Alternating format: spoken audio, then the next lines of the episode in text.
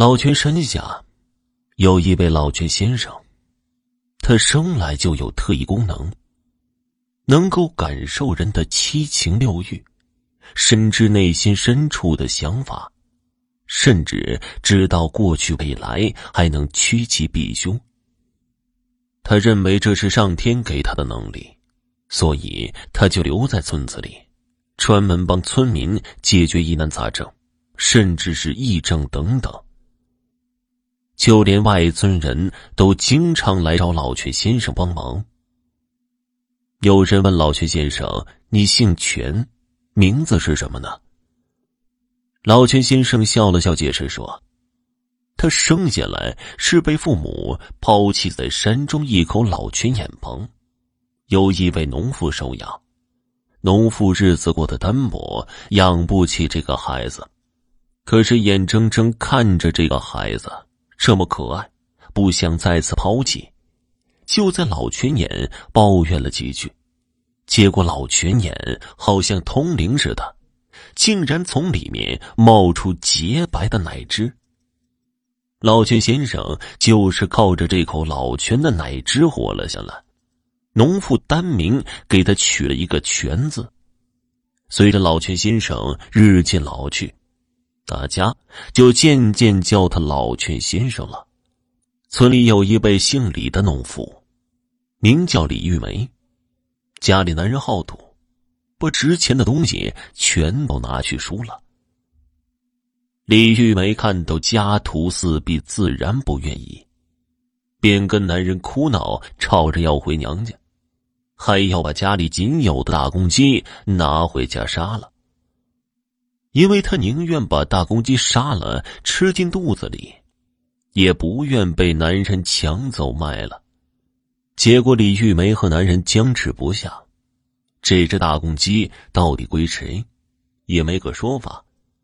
最后没办法，大家就找到了老泉先生，说明原因之后，老泉先生笑了笑，摸着一缕胡须问道：“呵呵。”你们说说，你们为何要打公鸡的理由？李玉梅首先说了：“我每天操持家务，起早贪黑的，这只大公鸡是我从小鸡仔养成的大公鸡，所以这只大公鸡应该属于我。”李玉梅双眼通红，说的理直气壮。老泉先生点了点头，又问道。那你呢？我是一家之主，这大公鸡应该归我。老泉先生听后沉思了一会儿，好像自有判断，点了点头，说道：“嗯，这只大公鸡应该归一家之主。”男人如愿得到了大公鸡。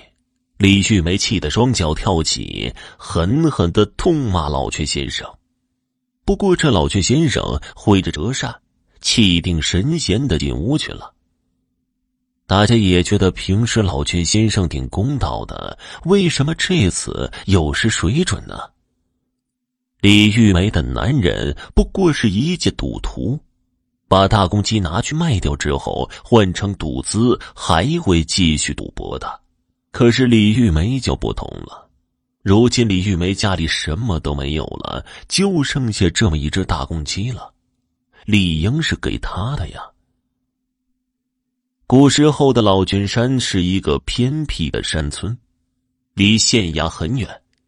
老君先生不仅充当神案的角色，也好像这座大山的父母官。可是今天这事儿，谁也想不明白。让大家完全没想到的是，这件事情竟然出现了转机。男人高兴的拿着大公鸡，准备去市场卖钱。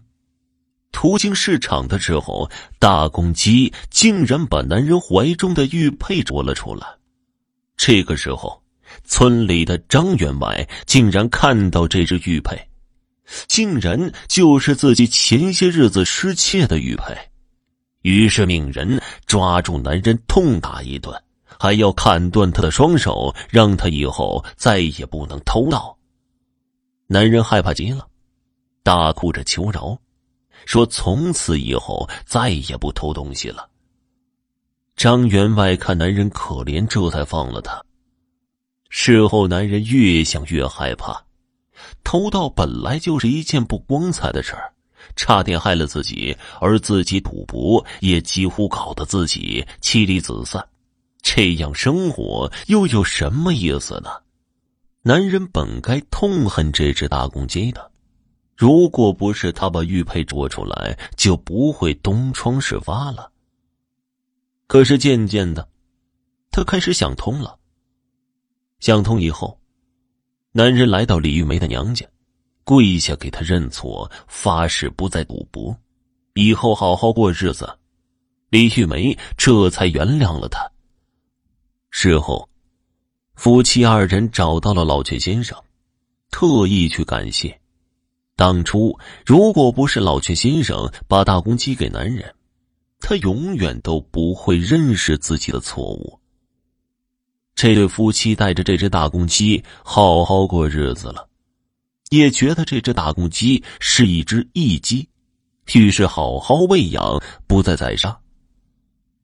因为这件事情，老薛先生的名声传播很远，就连鬼神都知道他的名声，于是就发生了这样一件事情：村里有一口枯井。不过，一到了夏季，这雨水比较多，雨水就渗透到了土里，有了地下水，枯井变成了活井。在这口枯井前的不远处，住了一户人家，女的叫肖金莲，平日里最喜欢化浓妆，穿的鲜艳，喜欢在村里招摇。她有一个儿媳妇，叫做秀莲。秀莲是穷苦人家的孩子，被贩卖到这个村庄里。不过，秀莲来了老泉村后也没想要跑，因为她本身就是卖身葬父，被人买下，又卖到村子里嫁入人妇。不过，肖金莲的儿子傻傻的，娶到温柔的秀莲，也算是几世修来的福气了。不过，肖金莲这个老婆子经常打骂儿媳，还欺辱她，甚至教唆他的傻儿子跟他一起打骂媳妇儿。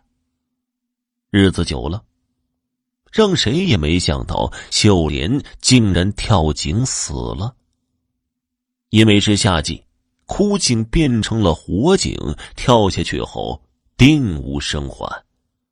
这人一死，肖金莲家里就开始出了怪事儿了。这一到晚上，大门就咯吱吱的打开，然后就听到悉悉索索的声音，好像有人走进来似的。肖金莲起床一看，什么人都没有，只是用余光看到一道黑影一闪而过。要知道，那道黑影他最熟悉不过了。秀莲嫁过来的时候，头发挽了上去，身材消瘦。肖金莲看到那道黑影儿，吓得魂儿都没了。他总觉得媳妇儿还在这个屋子里边，甚至他每次睁开眼睛之后，媳妇儿恶狠狠的骑在他身上，狰狞的瞪着他。他重如千斤，小金莲想喊想动，无奈动也动不了，喊也喊不出来，甚至等到天明的时候，他才满头大汗，能够苏醒过来。这件事情过后，他害怕极了，想去找老泉先生帮忙，求他驱除厉鬼。老泉先生自然知道他们家的事儿，板起脸说道：“你割补你的媳妇儿。”还教唆你的傻儿子欺负人，你儿子傻就算了，可是你这个当婆婆的怎么能干这种事儿呢？我本不该帮你，不过看你可怜，我就帮你一次吧。老泉先生让肖金莲拿一些贡品到枯井旁边，每晚天黑以后就上香供奉。并且对死去的媳妇儿说好话，直到七七四十九天，媳妇儿的冤魂自会离去。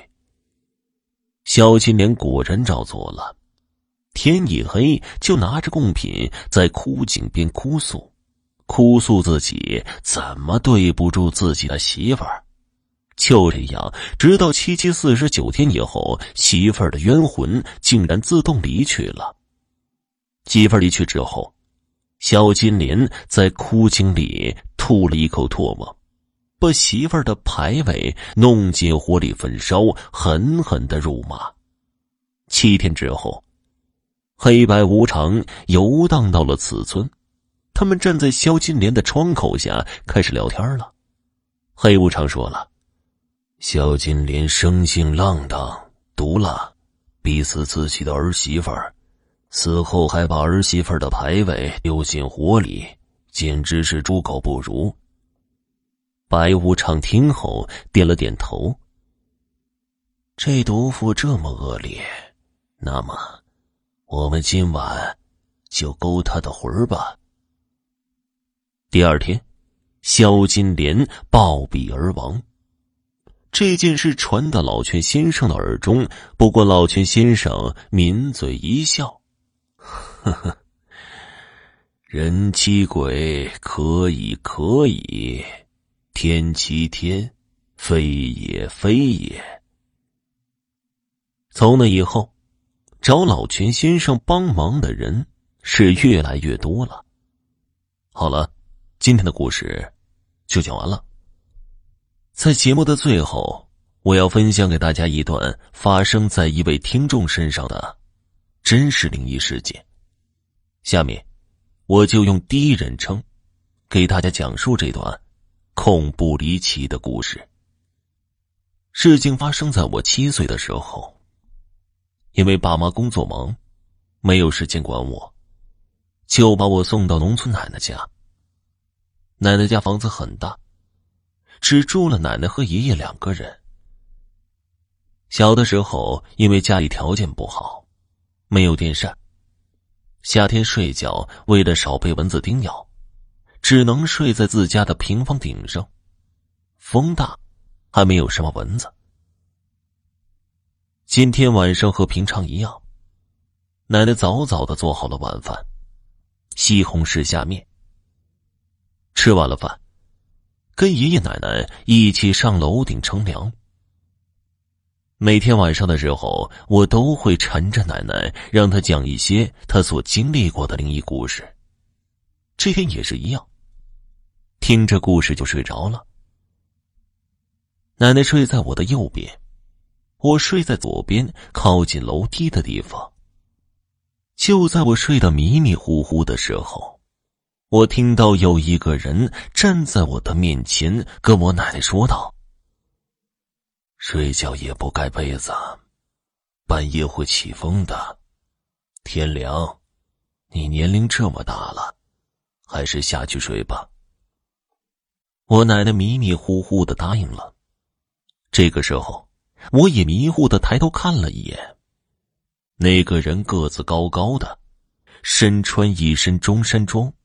年龄和我爷爷差不多大，我也没有在意，看了一眼奶奶，他起身下楼去了，我就继续睡觉，直到第二天早晨起床，发现就我一个人睡在楼顶上，奶奶不在，爷爷也不在，我起身找爷爷，才发现爷爷在旁边的小平房上也刚起了，我急忙下楼找奶奶。他在屋里睡得正香呢，我把奶奶叫醒了。我问他：“昨晚不是跟我一起在楼顶睡的吗？怎么下来了？”这个时候，爷爷也下来了。我问爷爷：“昨天夜里怎么只叫奶奶下楼睡，不叫上我，还跑到小平房房顶去睡了？”我爷爷没明白我说的意思，还笑着说：“他一觉睡到大天亮。”没有半夜去楼顶跟奶奶说什么让她下来睡之类的话。爷爷说：“因为小平房房顶四周没有护栏，更凉快，风更大一些。”我们刚睡着，他就自己去那里睡了。这个时候，我回头看着奶奶，准备问他这是怎么回事。他说：“先吃饭吧，一会儿再说。”爷爷也没有在意，就出去干活了。只剩下我和奶奶在家里边。奶奶正好去房顶晒东西，我追上去问奶奶昨晚到底怎么回事。奶奶犹豫着不想说，我就一直追问，最后实在拗不过我，奶奶跟我说道：“唉，既然都是自己家人，你也不用害怕，我就告诉你。”其实昨天夜里叫我起身下楼的，是我的哥哥，就是你的舅爷爷。我惊疑的问奶奶：“奶奶，舅爷爷不是在前几天去世了吗？”“嗯，确实是去世了。不过昨天正好是他死的第七天，也就是头七。”可能是不放心我吧，过了瞧了一眼，因为在家里，奶奶的年龄是最小的，她有两个哥哥，大哥哥也去世很多年了，小哥哥更加疼她。奶奶继续说道：“一开始，我也以为是你爷爷呢，就立刻起身了，刚站好。”我就看到楼梯边上一个穿着中山装的老头我一眼就认出那是你舅爷爷。他好像没脚，走路是飘过去的，很快。我赶忙走到楼梯口想追他，可惜呀，他已经走到大门口。我心里很难过，不想让他走。可是到了楼梯口。却怎么也动不了了。后来，他在大门口看了我一眼，停留了几秒，就变成鬼火一样的火球，从门缝中钻出去了。慢慢的，就越走越远，后来就看不到了。